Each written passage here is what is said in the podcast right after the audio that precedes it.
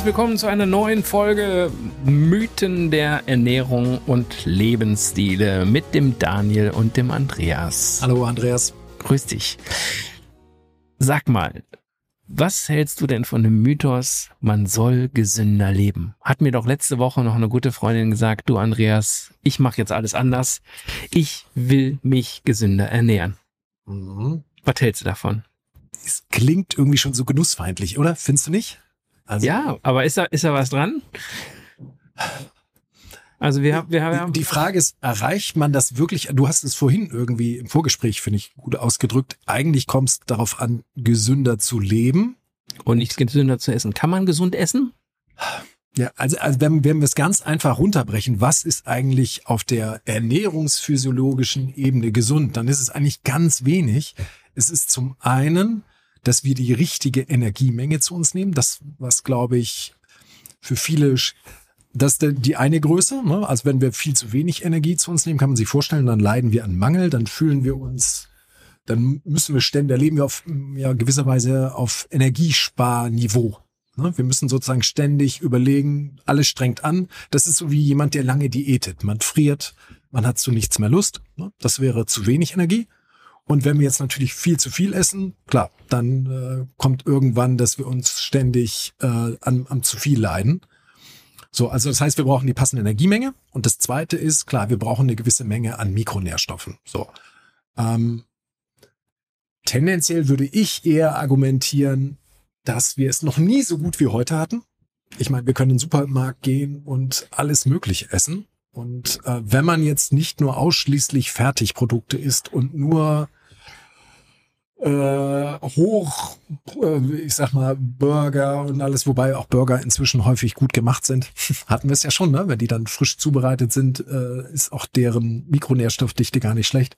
Aber wie gesagt, wenn wir nicht nur Fertigprodukte, Süßigkeiten und Kuchen essen oder extrem einseitig, immer das Gleiche. Also irgendwie vielfältig, halbwegs ausgewogen, dann ist es im Normalfall so, dass eigentlich niemand einen Mikronährstoffmangel hat. Und eigentlich sind es nur diese beiden Dinge, die wir für gesunde Ernährung brauchen. Aber apropos Mikrostoffe. Ja. Ich kann auch heute in den Laden gehen und kann mir doch super toll mal den ein oder anderen Smoothie kaufen, kann mir in der Apotheke und anderen Geschäften Nahrungsergänzungsmittel kaufen. Genau. Ist das, ist das gesünder? Ja, ich denke, das Problem ist häufig, dass wir, dass Menschen den Eindruck haben, wenn sie, dass wir da ständig zu wenig von hätten. Ich nenne das gern so Mikronährstofffetischismus. Also Mikro, was? Ne, Mikronährstofffetischismus. Also ich will damit ausdrücken, heute, also guck mal, es klingt ja in der Werbung viel besser, wenn man zu dir sagt, du brauchst noch was, du hast irgendwas fehlt dir. Weißt du? Wir heute in einer Überflussgesellschaft will doch keiner hören, dass wir am zu viel leiden, sondern irgendwas fehlt noch. Du musst noch irgendwas extra nehmen. Und deshalb gibt's, glaube ich, sowas wie Superfoods, weil da hast du immer den Eindruck, oh, da sind super viele gesunde ähm, Mikronährstoffe und andere Bestandteile drin. Und das klingt ja für unsere Ohren schön, wenn wir wissen, mach mehr davon, isst mehr davon. Und ein bisschen klingt das ja immer auch im Versprechen so, ich weiß nicht, wie du es empfindest, wie, dass du damit etwas maximieren könntest. Also noch mehr von diesen guten, ähm, ne? also zum Beispiel die Dinge, die du eben genannt hast, so Smoothie und so, das wird gern damit beworben, dass wir sagen, da sind besonders viele Vitamine und Mineralien drin und die sind besonders gut als Antioxidantien. Damit ist sowas wie gemeint, dass sie sozusagen in unserem Körper gewisserweise unsere Zellen schützen ähm, vor Radikalen. Ne? Das sind sozusagen in uns, ähm, die, das kann unser Erbgut schädigen und äh, diese Antioxidantien helfen uns dagegen zum Beispiel. Und deshalb wird sowas gern beworben, ne? dass du mehr ja, aber davon du hast, du hast es, ja, aber du hast es jetzt quasi auch nochmal positiv benannt. Das heißt, es ist schon besser, wenn ich es, wenn ich es nehme, oder? Kann ich mir das anders zufügen? Ja, du kannst dir das leider, ja, grundsätzlich ist es so, wie bei allen Dingen, das, das ist immer eine U-Kurve. Das ist das letzte Mal, was ich mit den Ballaststoffen schon mit meinem Vollkornbrot gesagt habe. Ne? Das heißt, ja, eine gewisse Menge braucht unser Körper. Und wenn es dann aber zu viel ist, kann es unter Umständen entweder egal oder schädlich sein. Wir machen es mal bei den Vitaminen. Bei dem wasserlöslichen Vitamin ist es höchstens so, dass es teuer ist. Ne? Wenn ich da die dreifache Menge von dem schlucke, was mein Bedarf ist, dann pinkel ich es einfach wieder aus. Äh, bei den fettlöslichen Vitaminen, die reichern sich aber in unserem Gewebe an. Und auch die können toxisch sein, also wirklich schädlich. Die Dosis macht das Gift. Wusste schon Paracelsus. Und damit will ich nur sagen, äh, nach gut kommt ab. Das ist so eine Handwerkerweisheit, ne? Also mit der Schraube. ja, mit der Schraube, ne? Also ich will nur sagen, wie, wie bei allen Dingen, das ist immer so eine, so eine U-Kurve. Es gibt so einen gewissen Bereich, wo mehr nützlich ist. Dann kommt, je nachdem, was das für ein Stoff ist, so eine längere Plateauphase. Und dann wird es irgendwann wieder schädlich. Und wir haben zum Beispiel bestimmte Stoffe wie Eisen.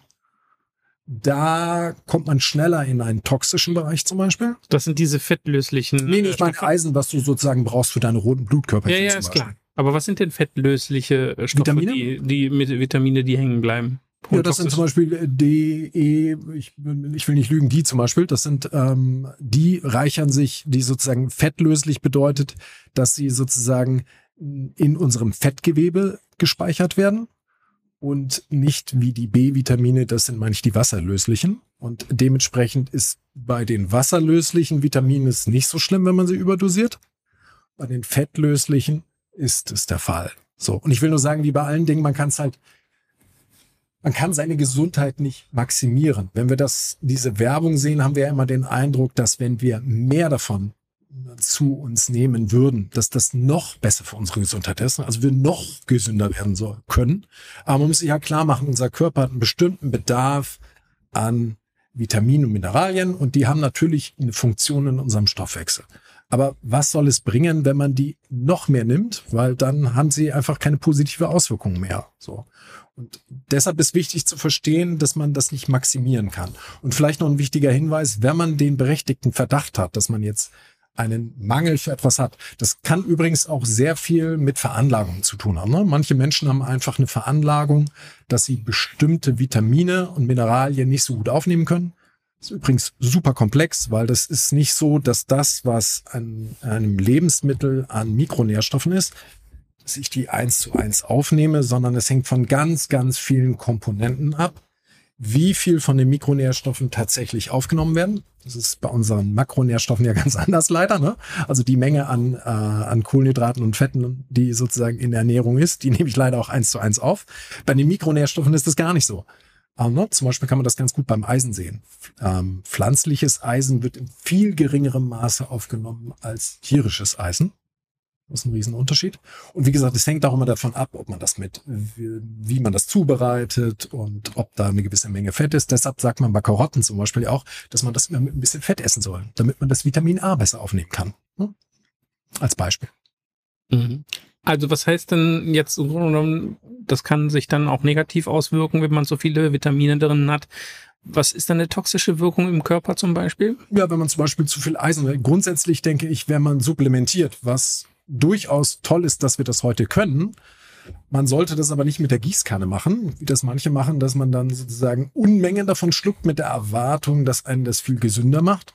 Zum einen sollte man im Blick haben, dass tatsächlich manche Mineralien und Vitamine in zu hoher Dosierung, haben wir schon besprochen, solche Stoffe wie Eisen, wie, ähm, wie die fettlöslichen Vitamine, die kann man tatsächlich überdosieren. Und man sollte gegebenenfalls lieber dann auch nochmal eine Blutuntersuchung beim Arzt machen, weil es sind sozusagen wie Medikamente, die man benutzt und nicht einfach nur irgendwelche Supplemente, die man einwirft. Und tendenziell würde ich sagen, macht es mehr Sinn, das über die Ernährung abzudecken. Und wie gesagt, wenn man da unsicher ist, lieber in dem Fall würde ich denken, mit einer Blutuntersuchung und mit einer ärztlichen Untersuchung im Normalfall das machen. Klar, wenn man eine kleinere Menge macht, wenn man das moderat macht oder wenn man vegetarisch oder vegan ist. Man führt dann die Zusatzstoffe zu, wo man weiß, dass man von denen weniger haben könnte. Man macht es mit Bedacht, ist das auch wiederum okay. Aber man sollte keinesfalls die Erwartung haben, dass einem sozusagen eine mehr, mehr nützt. Ne? Also, ich sehe das auch immer so, wenn man einen Mangel hat, einen Vitaminmangel ja. hat, dann geht da ja auch irgendwo äh, vorher muss ja irgendwas schiefgelaufen sein, dass ich überhaupt diesen Mangel aufbaue. Weil generell ist ja, wenn du durchschnittlich mhm. normales Essen isst, ja, hast, wird ja alles abgedeckt. In ja, vielen Teilen halt. Und wenn tatsächlich jetzt ein Vitamin B-Mangel, lass uns das als Beispiel nennen, mhm. Vorherrscht, dann hat das ja irgendeinen Auslöser beziehungsweise einen Grund halt. Und den müsste man ja eigentlich besser sowieso mit ärztlicher Unterstützung feststellen, oder? Genau. Also einmal könnte der Grund sein, dass man, wie gesagt, eine Veranlagung hat, bestimmten Wirkstoff nicht so gut aufnehmen zu können. Es gibt auch bestimmte Mangelerkrankungen, die man haben kann, bestimmte chronische Krankheiten, Und das sind ja eh Menschen, die dann normalerweise enger ärztlich überwacht werden, wo man das auf dem Schirm hat. Oder wenn man so einen Magenbypass zum Beispiel bekommt, dann kann man auch bestimmte Mikronährstoffe, ne, wenn der Magen verkleinert wird, ähm, dann äh, ist die äh, Fähigkeit sozusagen Nährstoffe aufzunehmen auch reduziert. Ähm, genau, grundsätzlich denke ich so wie du, man sollte das lieber ärztlicherseits abklären lassen. Und Mangelernährung könnte natürlich auch eintreten, keine Ahnung, wenn man wirklich extrem einseitig isst. Wobei auch das muss nicht immer gegeben sein. Es gibt Menschen, die tatsächlich sehr einseitig essen. Und wenn man die, äh, deren Blut untersucht, kann man erstaunt feststellen, dass es trotzdem nicht automatisch so ist, dass die Mangel haben. Ne? Es ist gar nicht so leicht, weil das, was wir im Blut messen, übrigens ist auch nicht unbedingt das, was im Gewebe ist. Es ist also auch gar nicht so leicht für viele Stoffe wirklich genau zu wissen, ob ein Mangel vorherrscht oder nicht. Das ist eine große Kunst, da bin ich auch kein Experte, sondern ich will nur darauf hinaus, ähm, dass man mit dem Supplementieren, dass man das mit Bedacht machen sollte, ähm, wenn man es überhaupt macht. Und tendenziell würde ich auch denken, es ist besser, man versucht es über die normale Ernährung abzudecken und äh, nicht denkt, äh, ich esse irgendeinen Schrott und nehme dafür aber viele Vitamintabletten. Das also apropos, apropos, Ernährung, lass uns noch mal ja. kurz zurückkommen zu Richtig. dem Mythos dieser Folge. Also man sagt äh, oder man soll gesünder essen. Ist denn da vielleicht mit gemeint, dass jemand mehr Gemüse oder Salat essen möchte? Ist es dann überhaupt gesünder? Ja, wir können vielleicht noch mal auf den Punkt hinauskommen, dass ja eine gewisse Natürlich macht es Sinn, abwechslungsreich zu essen und jemand, der bisher kein Obst und Gemüse gegessen hat, wird davon profitieren. Ich vielleicht, wir sollten vielleicht noch mal so auf die psychologische Ebene zurückgehen. Also dieses, was wir so seit, boah, ich habe 1997 angefangen, ähm, äh, Sport zu studieren und da habe ich auch schon im Fitnessstudio gearbeitet. Und so in den letzten 30 Jahren würde ich sagen, haben wir so eine sehr starke Tendenz, dass wir sagen, Essen muss gesund sein. Also, dass wir das vor allem so als, ähm, also heute reicht, früher war sozusagen der, die Tendenz sehr stark da, dass Essen dafür da war, um genug im Bauch zu haben, ne, um Mangel vorzubeugen. Heute hat Essen eigentlich die Bedeutung immer mehr, dass es uns optimieren soll, dass wir möglichst gesund sind. So. Aber dieser Wunsch, gesund zu sein, ähm, der kann auch stressen. Und wir hatten es ja auch schon zum Beispiel mit der Folge Mittelmeer, ne? dass wenn man sozusagen mit wem man isst und wie man isst, dass es mindestens genauso wichtig ist wie die äh, ernährungsphysiologischen Parameter. Mhm.